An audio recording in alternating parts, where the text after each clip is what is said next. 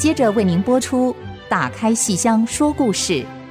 本节目由台积电文教基金会赞助。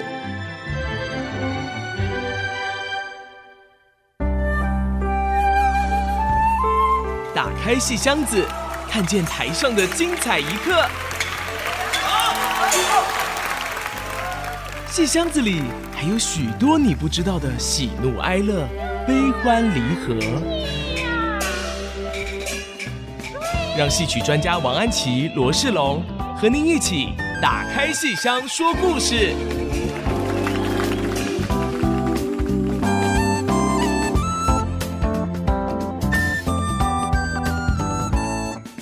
各位亲爱的听众朋友们，大家好，欢迎您再次收听 ICG FM 九七点五，打开戏箱说故事。我是罗世龙，我是王安琪。本节目在每个星期五的晚上八点首播，星期天下午一点重播。您也可以用 Podcast 收听，在 Podcast 平台都可以找到我们的节目。呃，如果您是用 Podcast 收听的话，请记得给我们五颗星的评价。如果您有任何的疑难杂症，或是有心情点滴想跟我们分享的话，都可以随时写电子小纸条给我们哦。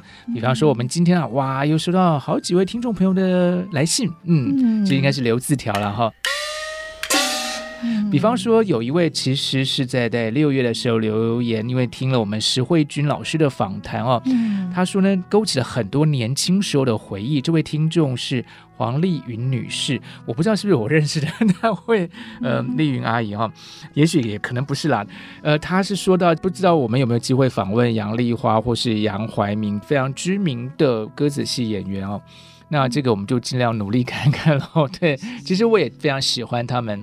那这反正就是要有些机缘喽。那我们再努力看看。嗯，好啊。不过您提到的这个石慧君老师，那他上次来我们节目，哦、对，然后谈到了这个，他就是跟王熙凤同时演出，对所以我没有办法看，因为时间完全的冲冲堂。可是听说他演的非常好，他在戏里面唱佘太君，对，好唱老旦，然后跟那个。五郎分别的时候。哦，据说是非常的感人的一段唱。是，据说那个慈母恩那一部分非常的精湛的演出哈。然后上次来我们节目，他就示范唱的那一段。对，希望我们有机会可以再看到这出戏的演出。对，我们的制作人有去看。对，我我是刚好因为那个我王熙凤在戏曲中心大表演厅，这个石慧君老师就在小表演厅，所以我们在后台那边是有看到的，有看到有看到大鼓哈。那可是就是戏没有办法看到，很可惜。嗯，谢谢这位黄丽云女士哈。然后还有一位提了两个问题，我叫汪梦璇，汪梦璇女士哈。嗯，那么您的问题哈，您呃这我有点很难回答。您的意思是说，呃，许九经升官记。好，您说对于《天鹅宴》呐，对于《许九经升官记》，对于《春草闯堂》这几出戏啊，都非常的有兴趣啊。这个的确都是好戏，我们都好喜欢看呢。可是您上班是要到八点半才下班，所以除了礼拜六跟礼拜日之外，礼拜五晚上很难出来看戏。那我们这次八月二十五号《许久经升官记》把剧情要演全哦，是礼拜五晚。上，所以您说不能看，觉得很遗憾。那这个我实在是很抱歉，很抱歉，因为我们每一次的演出都是安排周末嘛，哈，礼拜五晚上，然后礼拜六、礼拜天，那。呃，很难呢。有的时候有布景的问题，好，有的布景要装要拆的问题。有的时候是礼拜五晚上的戏要稍微短一点，因为它是晚场，所以散戏有的时候晚的话，比礼拜六、礼拜天的下午场散的晚一点比较没关系。所以有时间的长短，然后也有布景，然后还有一些演员可能礼拜五唱了以后休息一天，礼拜天再唱，他会比较轻松一点。所以许九经真的就只有礼。礼拜五晚上，好，八月二十五号。那么您另外提到《春草闯堂》，那这个还好，可以 可以回答的就是明年的三月，明年三月我们在戏曲中心好大表演厅会演出这个林庭瑜跟陈元红，好，然后小姐是刘家厚，好，还有王英华老师，那么他们主演的全部的这个《春草闯堂》，好，林庭瑜跟陈元红的《春草闯堂》。国光是从大概二零一六或者二零一七开始，我们反复的演过很多很多次，然后也在中南部演过，然后新加坡也邀请我们去演，所以这个戏倒是随时在演。那么台北的呢，我们就明年三月会演一场，好。那您提到说看到过石慧君跟唐美云老师的《春草闯堂》，是，我也看过。这个以前在电视上看的，就是唐美云老师演胡知府，演这个丑角，然后石慧君呢，当然演的是春草。哈，整个的剧本几乎跟京剧是完全一样的，因为这个戏原来是普仙戏，好，那么后来由京剧改编了以后，小酌成大器，哦，变成非常好看的这个这个，尤其行路坐轿那段的表演。好，是一个经典的代表了。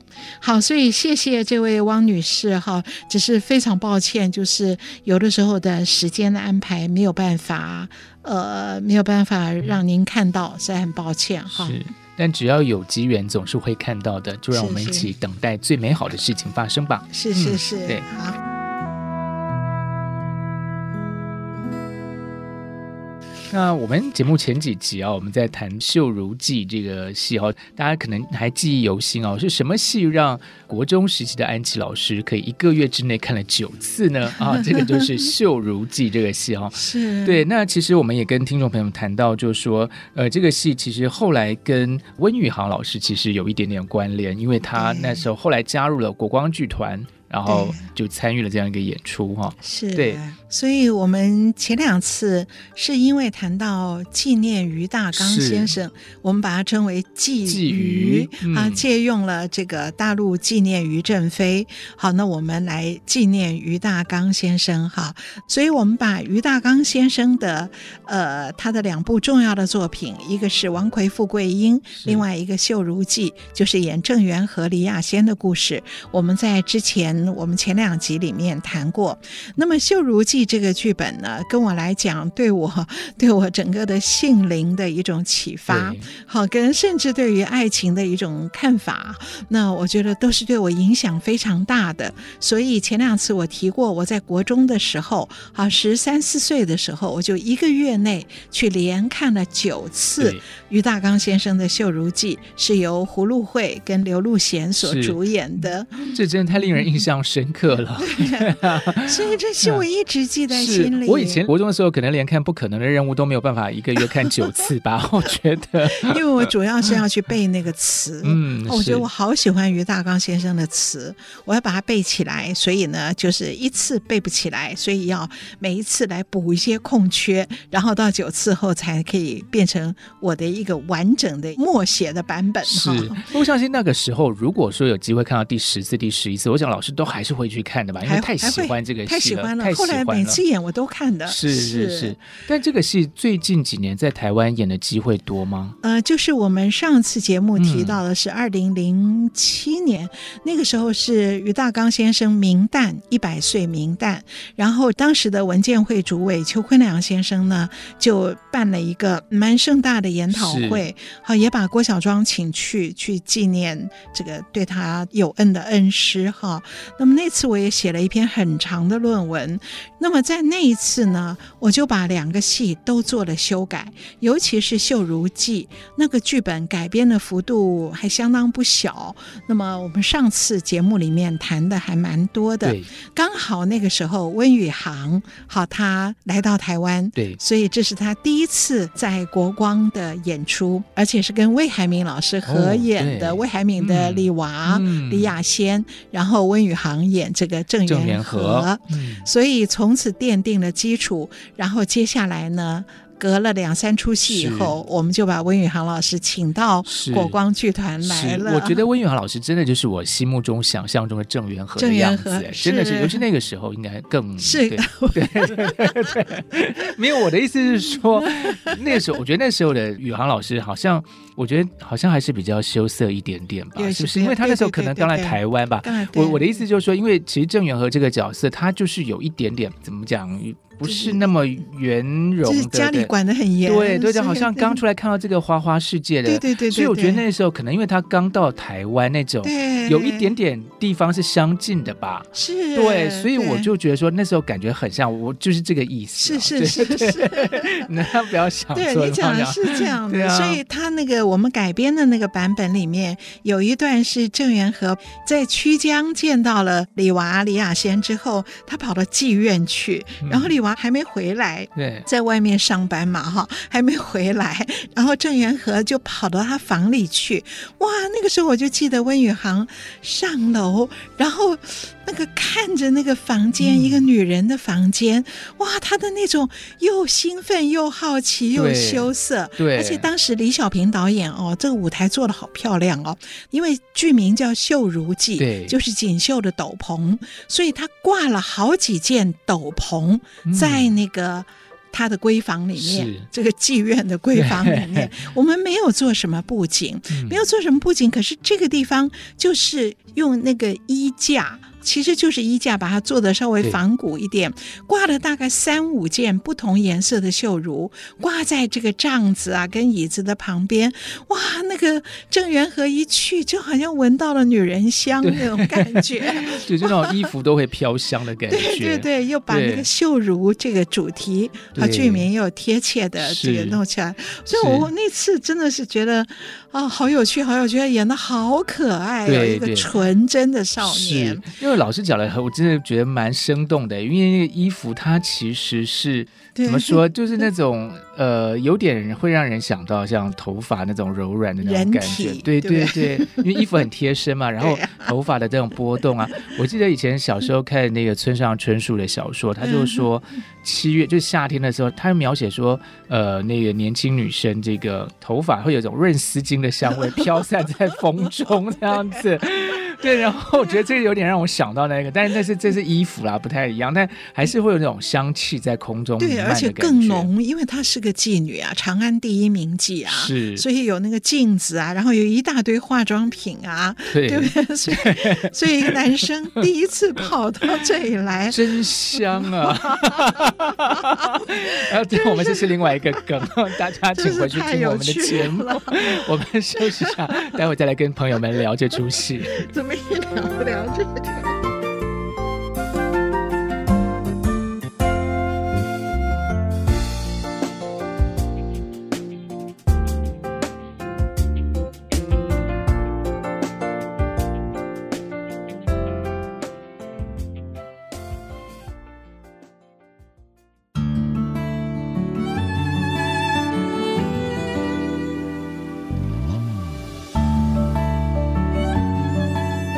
欢迎大家继续收听《打开戏箱说故事》，和我们一起走进《秀如记》的世界。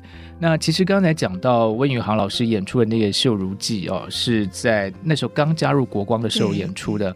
那不过其实后来还有另外一个版本，对，是，对，对叫《秀如梦》。哎，这个从记到梦，这个是不一样的剧本吗？不一样，完全不一样。哦、那。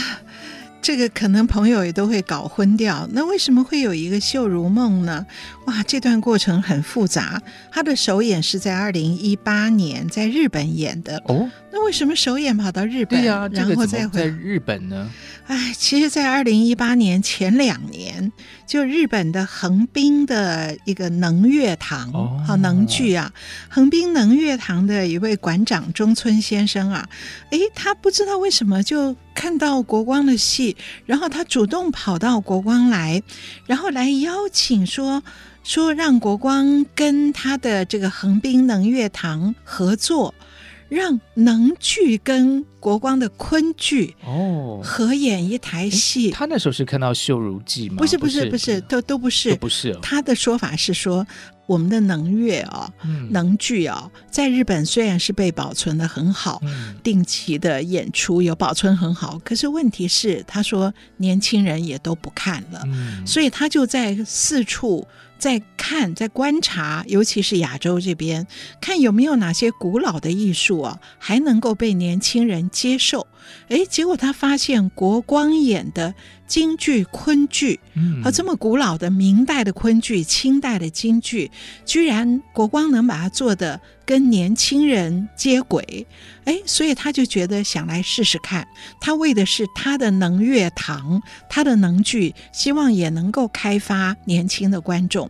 所以这位馆长很有心呢、哦，他就。哎，从大概二零一六年开始亲自来哦，然后就来谈说能剧要跟昆剧合作。那我们当然会想到昆剧更古老一点嘛，哈。对。可是我一听我就。觉得很可怕，为什么呢？老师，我觉得 其实我马脑海中马上就想到说，那这样这个气话可以叫做呃昆剧能不能？这个好，这个气话不太好，还好还好没有找我去做气话。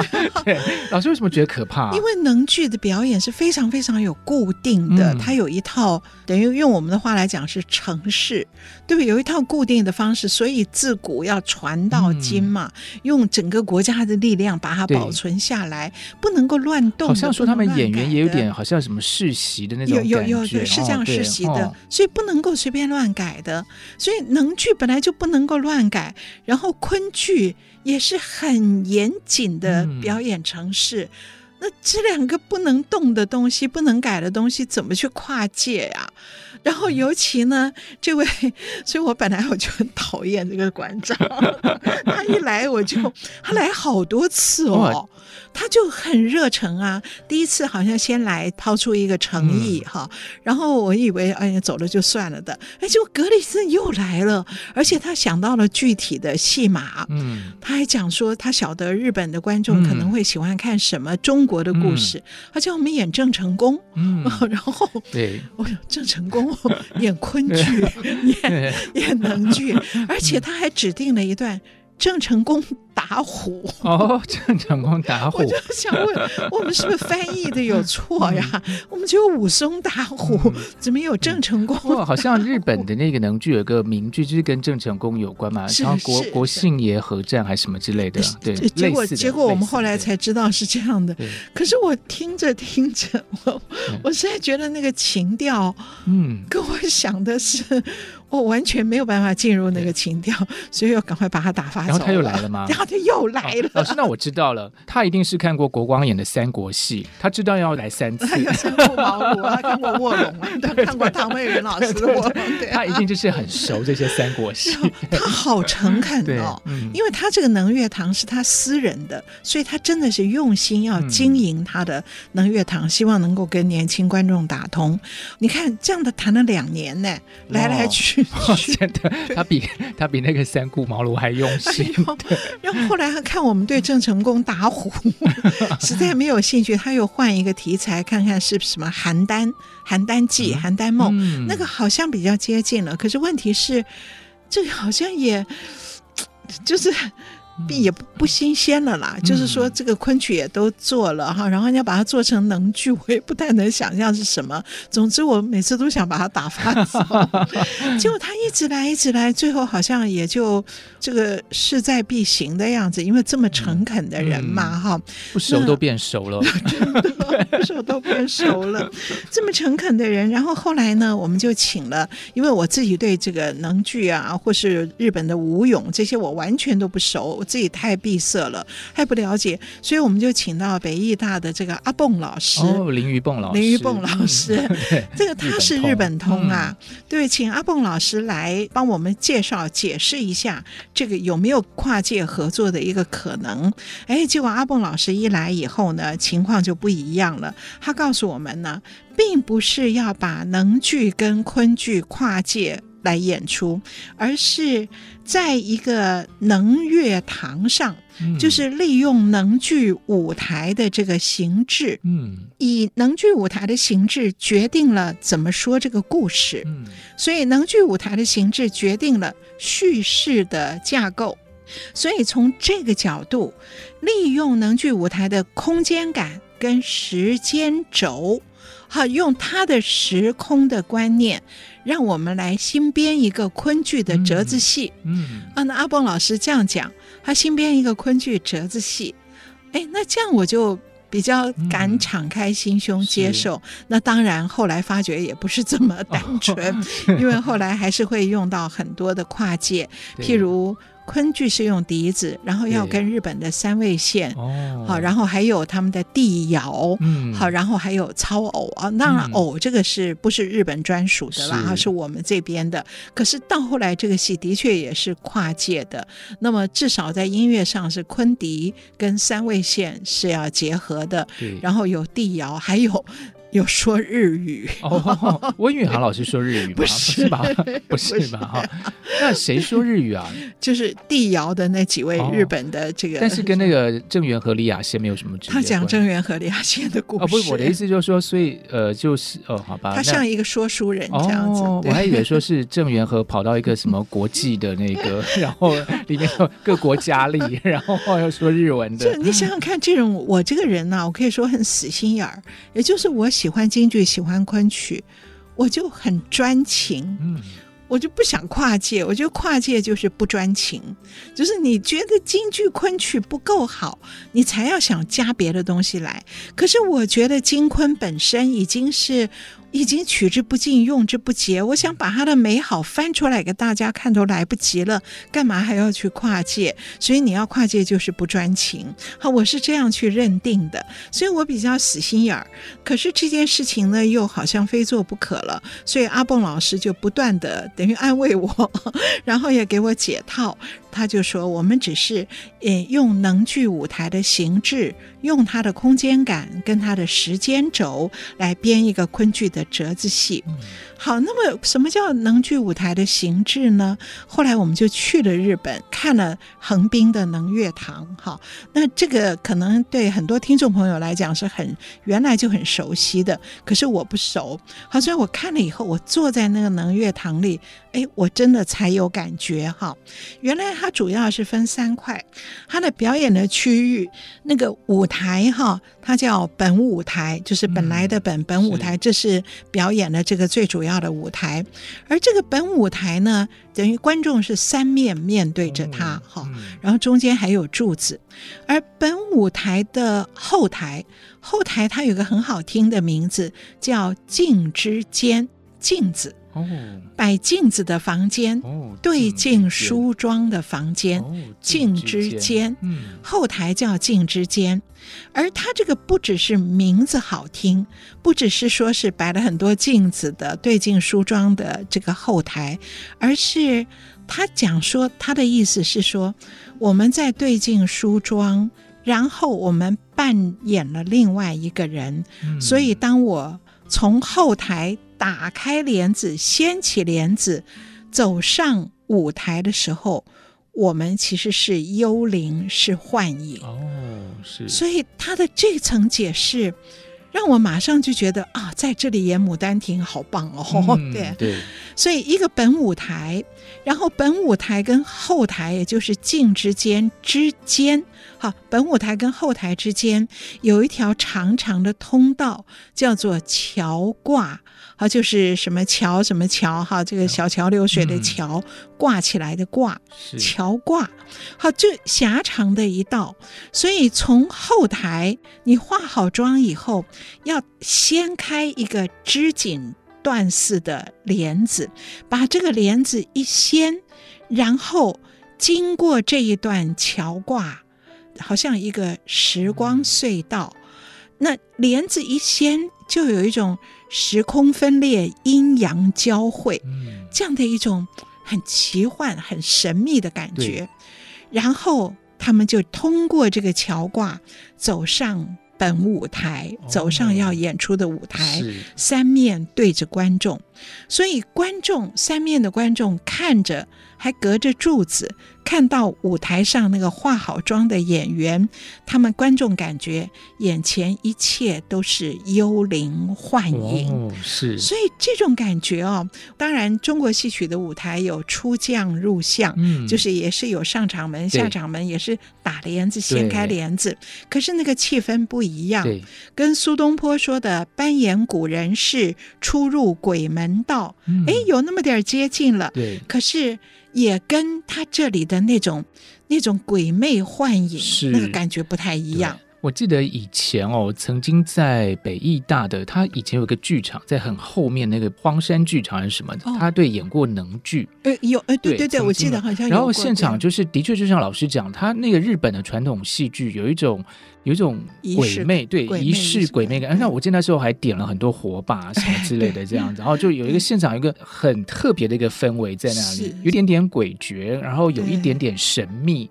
然后我觉得他好像是他们的传统艺术是用这样的一个方式来渲染，来引导出那种戏剧的感觉。对，嗯。然后日本很讲那个怨灵，怨灵回眸，对不对？死后的那个灵魂，怨灵回顾人间，所以。怨灵回眸就在这种舞台上特别适合来演，嗯、这都是阿蹦老师讲给我听。所以这样一个日本能剧的一个形制，但是演出一个昆曲的故事哦，这个呃，姑且叫做能装昆魂吧。好，我们先休息一下，马上回来。对。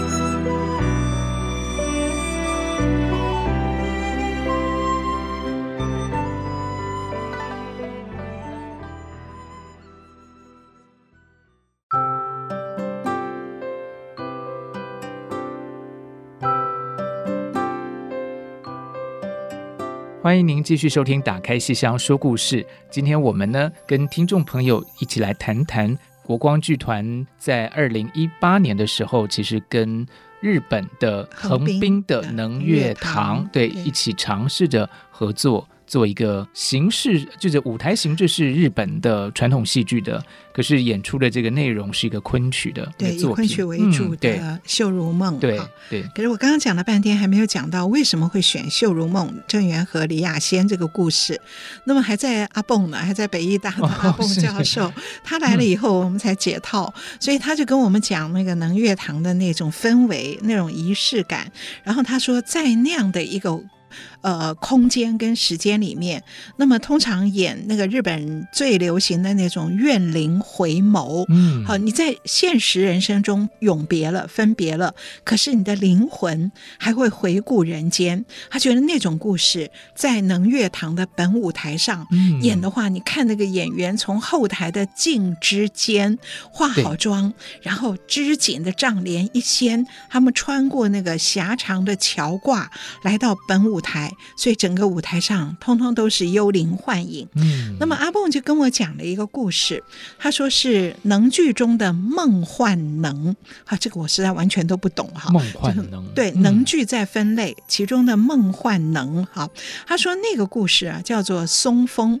然后这个先不管他好了。他说你如果直接用梦幻能跟昆剧来合作演出的话，还是有困难，因为他们都有一种表演上的程式。可是。梦幻能，如果转化为日本的武勇，好，转化为武勇的话，那个故事内涵一致。可是武勇啊，他的表演就不像能剧那么样有严格的程式。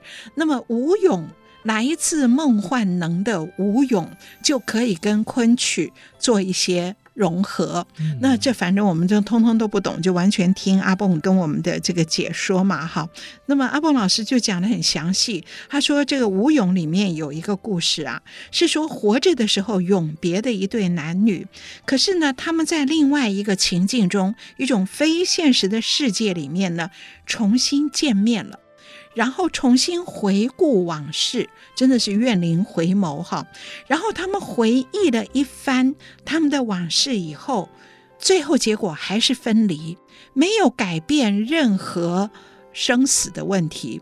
可是这一番死后的回顾、死后的对话，让彼此对于你的人生和我的人生有更深一步的体会。好，所以死后没有把你什么还阳啊，什么通通没有这样，嗯、结局都没有变。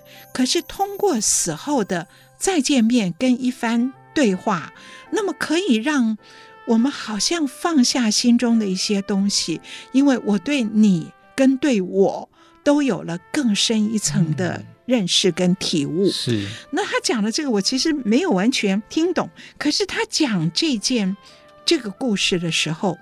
我就想到，如果我们要在能乐堂上新编一个昆曲的短短的折子戏的话，我就想到郑元和李雅仙，就是《秀如记》这个故事。嗯，那么我也感受到昆曲。昆剧可以跟现在的这个中村馆长一直希望我们合作的这个能乐，好，或者是舞咏，我可以找到。一个相合的一个地方，就是什么呢？就是因为昆曲的戏啊，它未必要曲折的剧情，所以你看王熙凤荡到宁国府，绝对不能用昆剧来演啊，嗯、因为不只是说那个王熙凤的个性，而是她的剧情很曲折。昆剧不要这么曲折的剧情，昆剧的剧情可以很简单，可是它要抒情抒得透，所以常常有的地方是根本没有剧情，可是你就深入挖。挖掘你的内心，挖掘情绪，然后做一种情绪的深觉跟心灵的书写。我觉得这是昆剧的特质，就是在没戏的地方找出戏来。好，好像没有事件，没有剧情，可是情绪却在潜意识里寻幽访觅。这是昆剧最美的一种梦幻的美，那就可以跟。阿蹦老师提供的梦幻能的怨灵回眸就可以相配合，那我立刻就想到郑元和李雅仙，嗯、为什么呢？因为我们前面讲了半天，我们喜欢这个故事，我们前面也提过这个故事，就是郑元和是个世家子弟，唐代的五个大家族五姓，他是荥阳郑氏，他这个郑。他姓郑，这个郑是不得了的，是河南荥阳这个地方的望族大家族氏族，所以这样一个氏族世家子弟，他到京城去赶考，然后竟然没有考试，把所有的钱都奉献给了妓院里的长安第一名妓，而后他的父亲当然会跑来把他打死，然后虽然这个长安第一名妓救了他，而后又鼓励他再去考试考中。可是我们以前所有的戏演的都是郑元和高中以后。就父子夫妻团圆，对，甚至最初唐代的小说，整个这个故事来自于唐代的小说。唐代的小说《李娃传》最后也是团圆的，而且这个李雅仙、李娃还受到朝廷的赐封，因为他救活了这个新科状元，所以不仅他的父亲接受了这个死而复生的儿子，他父亲也接受了媳妇，而且。整个朝廷、整个国家，通通都接受了这个妓女当状元的夫人。可是，这可能吗？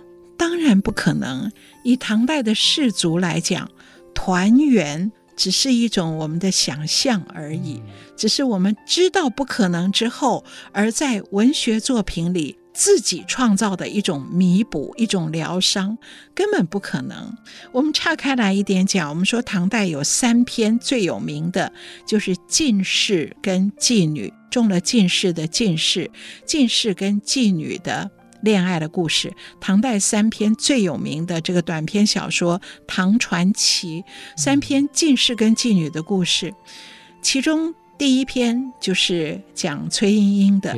这个《会真记》，嗯，讲崔莺莺跟张君瑞，可是，在最初的故事里面，他们没有团圆哦，这是当时的真相，是对，这真相一定是如此。这张君瑞上京赶考，考中了以后，他是抛弃对崔莺莺的，而且他还很得意，对，去跟他朋友讲那个事情，他的风流韵事啊，对，而且你看送礼物的那个事情，对，然后你看我。我都能克制自己，所以他以此教人呐、啊，来骄傲人家啊，他在人家面前哦，自己很骄傲，我能够克制这一切，然后莺莺也不能做什么，只有流眼泪而已。这个是最写实的唐代的妓女跟这个高中进士的人，和他们之间是永远。只有在那个要考试的那个阶段，要快考试的心里很彷徨的时候，跟妓女交往交往，一旦考取了，绝对不可能。只有那短暂交汇时互放的光亮。这个京剧又来了，太好了！这个京剧的京剧太好了。感谢徐志摩。然后第二篇就是霍小玉，嗯，霍小玉传也是这样啊。那个李毅本来跟霍小玉在，后来他一高中以后，不是就娶了那个主考官的女儿吗？对。对，然后霍小玉最后拿着一杯酒，他已经生病病到那样，然后最后见到了李毅以后，嗯、他发出了一个诅咒，就我死之后变为厉鬼也要纠缠你。嗯、这个是写实的，而且加上了一种补恨，嗯、弥补这种憾恨。而到了第三篇。就是我们讲的《李娃传》这篇，他写到团圆，而且皇帝都接受了这个妓女跟状元，那这绝对不可能是写实的。这三篇等于是三个过程，好把那个他们这个进士跟妓女的关系哈，做了三种面相在文学上的呈现。可是我们都知道团圆是不可能的。然而后来的昆剧的《绣如记》，还有这个京剧的于大刚先生的《绣如记》，通通都是以团圆作结。是，我觉得大家都是很温暖，可能不想揭破这层事实。嗯、所以我在看大量的文学作品之中，写到这个故事，最后没有团圆的，就是高阳的小说。嗯，高阳的小说最后写。郑元和高中以后，他去上任，然后经过那个馆驿，见到了他父亲，而李亚仙连夜坐车走了。嗯、我觉得高阳这个小说写的，哦，后面看得我好心疼哦。可是这才是最真实的结果。对，所以我非常希望能够在戏曲舞台上也戳破这一层，嗯，团圆的假象。是。那么既然要做跨界。要做实验，不能够只在形式上弄一些音乐的跨界了、服装的跨界了。嗯、我觉得在文本上也要有一个新的视角。是，我就觉得，既然是昆剧折子戏，很短哦，这个戏只有一小时，也不可能完整的去讲故事。对。可是我们就把结局，我们让郑元和在八十多岁将死的时候，还回到曲江。他眼前看到的一片绿色，是垂柳，也是他初见李亚仙的那件绿色的斗篷。而他开口说出来说：“我活到八十多岁，我回顾我的一生，都是一些琐碎无聊之事。我眼前记得的只有这一片青青，而就在这个一片青青中，出来了一个女子。”哦，好，这是这个美丽的文本哈。我，们先休息一下，待会再继续跟朋友们聊这出《绣襦梦》。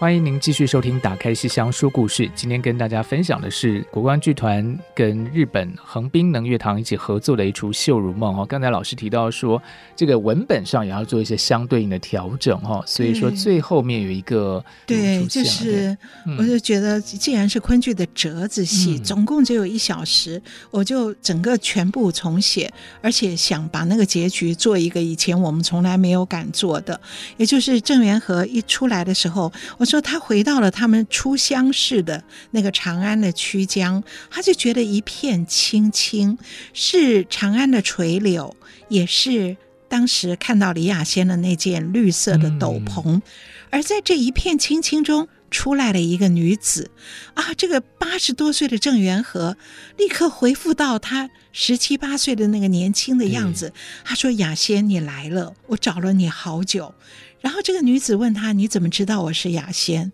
然后郑元和说：“雅仙才一低眉，我便觉行云有影；雅仙稍一顺目，我便知花飞有声。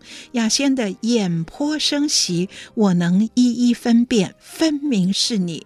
我等了你好久，我一定要问：我跟我父亲在馆驿重逢的那个晚上，你为什么要走？”那天你为什么要走？所以我们接出了这个结局的答案。他们没有团圆，而是雅仙让父子团圆，而他走了。留下了这件绣襦给郑元和做纪念，嗯、所以郑元和要问他这句话，然后整出戏几乎就是展开这个郑元和跟这个那个是刘家后演的哈，温宇航跟刘家后，啊，刘家后非常漂亮，他们两个人的对话，他们并不是回顾往事，而是各自说出了心中的隐秘。什么隐秘呢？譬如郑元和。到了八九十快死的时候，他再见到雅仙，他才会说：“你知道吗？我是很有勇气的哦。”对这个人来讲，他一个这样的一个少年，他会说：“我很有勇气。”我的勇气在哪里？他说：“那个时候，那个他父亲找到他，然后在雪地里面问他：‘你怎么去当了乞丐？’什么？当然会打他一顿。可是他的父亲是。”打了他，责备他一顿以后，就要带他回家，准备明年再来考试，要带他离开长安。可是这个郑元和竟然生出了勇气，他挨打之后，他还跟他的父亲说：“我不走，我要留在长安，我要找李亚仙。”而这一句话激怒了他的父亲，所以他父亲是二次。痛责才会把他打死在雪地，而等到他八九十岁以后，郑元和却很得意地跟雅仙说：“你知道吗？我有这样的勇气，我这辈子好像最得意的一件事。”而雅仙也跟他讲了一些他从来没有说出来的事，包括那个晚上。我为什么一见你们父子团圆，而我隔帘听着你们父子的对话？你父亲问你：“哎，当时不是你死在雪地吗？谁把你救活的？”他说：“那时候我就在等，看你说不说。我等了一秒钟、两秒钟，你都没有讲话，你静默有请，我就知道你不敢讲。我转身离开了，留下了那件绣襦。”可是郑元和跟他说：“你走早了一步，我犹豫了五秒钟，第六秒我就讲了。可是没有想到你走了，所以他们两个人怨灵虽然还没死，重新见面，讲出了一番当年的话，而。”这个话说出来以后，是他们彼此都不了解的，所以这时候忽然有一个日语，我刚刚说有日文在说，嗯、日语说书人。在说书人一边唱着那个帝谣，嗯、那个中文的意思是说，这女子所言是郑元和从不曾想过的，也同样的也是郑元和所言是这女子从不曾想过的，嗯、直到此刻。垂暮之年的此刻，才第一次想到，他从没有想过。他们是这样这样，在第一眼就怎样怎样，嗯、所以这个日语穿插进来，这个时候我可以接受。本来我听说这个戏的这个跨界还要有日文在里面，我完全没有办法接受。就、嗯、是想象成说有日文的歌在那边伴唱吗？很可怕。可是这样我就可以接受，嗯、我就觉得好像是真的到了另外一个世界，嗯、好像是另外一个世界在看。这个视角是从外太空在看前一个世界，嗯、所以遥远的声线传过来。是，而最后我们再揭露的是，这个女子刘家后演的是李雅仙吗？如果郑元和到八十多岁见到了李雅仙的鬼魂，那也没意思了，他们就重逢了。对，所以他不是李雅仙，他最后才说出：“我是这件绣襦。”我是一个物件，哦、我不是人，嗯、所以他说他唱一段昆曲，我是他亲手缝的，是、嗯、说我是李亚仙亲手缝的，安是他亲手来织就，一针针情丝密密缠。他亲手缝了我，所以他跟我贴在一起的。嗯、所以他有泪的时候，我轻抹半拭眼；雅仙有泪的时候，我去擦他的泪。那他笑的时候，雅仙欢心的时候，我也跟他同占花颜。然后我紧紧跟他相随，连步款款。所以我们两个心事相互的浸染。所以本来我只是一件。一个无生物，嗯、一个一个没有声音的寂然渺然的一件绣罗襦，可是因为有雅仙的泪跟他的笑，嗯、所以我成了一个一生有梦的秀罗如。是，所以我想雅仙，他走了以后，他把我留下了。嗯、那个晚上他走，他留下我来陪着你。其实演到后来，原来整个戏是郑元和的睹物思人。嗯，他一直抱着那件绣襦，然后来到曲江，结果这个襦幻化为人形，跟他的对话。所以最后说到，雅仙走了五十年了。嗯，然后郑元和一听五十年，他很高兴。他高兴什么？我快死了，哦、我们快可以重逢了。可是这个秀如刘家后，一边退下，我记得是退到那个镜子后面，然后他一边说了一句：“来生不再有郑源和李亚仙。嗯”然后我说的那个镜子不是能乐堂的那个镜子，而是王家明导演这个戏是家明导的。哦，他加了一个镜子在上面。对，他在台湾演的时候，哦嗯、台湾没有能乐堂，是在台北的台湾戏曲中心大表演厅，还有台中歌剧院中剧场，嗯、他做了一个镜子。哇、哦，最后那面镜子。哇，真的好美，好美哦！嗯、而且真的，你不知道是从哪个时空过来的。是。是然后当他们最后讲到，原来我是一件绣如，嗯、然后原来雅仙离开我五十年，我们都在等他。是。然后男的很高兴，说五五十年我已经快死了，我们可以 可以来生重逢了。而这个绣如戳破了他，说来生再也没有郑元和李雅仙了。我现在想起来还蛮动容的，是。可是当时这个戏做的时候，我一直好不安呢、哦。有一个不安是什么？是日本的服装设计师 做回来的衣服，把我吓死了。怎么会这么样的花呀？哦，对，我对印象中就是花花绿绿的，好花好花哦！嗯、天哪，我想这穿上是会变成什么样子？而且那个妆也画得。嗯嗯，我觉得怪怪的。是。那当然，后来是不断在试，不断在调。对结果后来上了台以后，哎，我发觉那件衣服很有效果，它必须要这么花。我后来写了一篇文章，我觉得好像它一扬起这个袖子，一扬眉，好像会兜起满天的彩霞；而它一转身，又可以抖落一身的繁华。嗯、所以能剧舞台上的昆剧。是绚烂的，也是悠闲的，嗯、也是繁华的，也是苍凉的。嗯、那还有一个我很不习惯的是，他不能穿靴子，哦，甚至不能穿鞋子。他不是光脚，而是要穿足带，哦、就是一个厚厚的袜子，就是比较像日本的那种，像日本那个足带，哦，他们的戏剧的一个表现方式，嗯。那这个我们有点不习惯，因为昆曲小生穿着靴子，那整个的线条比例，对，对。可是后来看看。反正有很多不习惯，是。可是我我觉得我要掌握的就是做一个实验，做一个跨界。我不希望只是形式上的，嗯、我文本上一定要借这个机会，圆自己一个梦，是。也就是《绣如记》，我从小这么喜欢《绣如记》，嗯。可是我一直看的是团圆，而这绝不是真相。嗯、所以借着一个跨界的机会，是。如果能够把我自己这个梦圆了，而这个编剧是我跟我一个学生林家正。哦这位林家正，以前我讲过他，他迷两股音，对，后来跑去大陆，跑去大陆当工程师，是啊，所以就我们都有一个昆曲梦哈，所以我有一个秀如梦，他有一个昆曲梦，是，所以我们在这个戏里面，至少在这方面我们完整。那对这个温宇航来讲，郑元和跟他真的是纠缠一生啊。是，因为这个镜子在舞台上，其实嗯，也许告诉我们，人生的一切都是镜中花。水中月吧，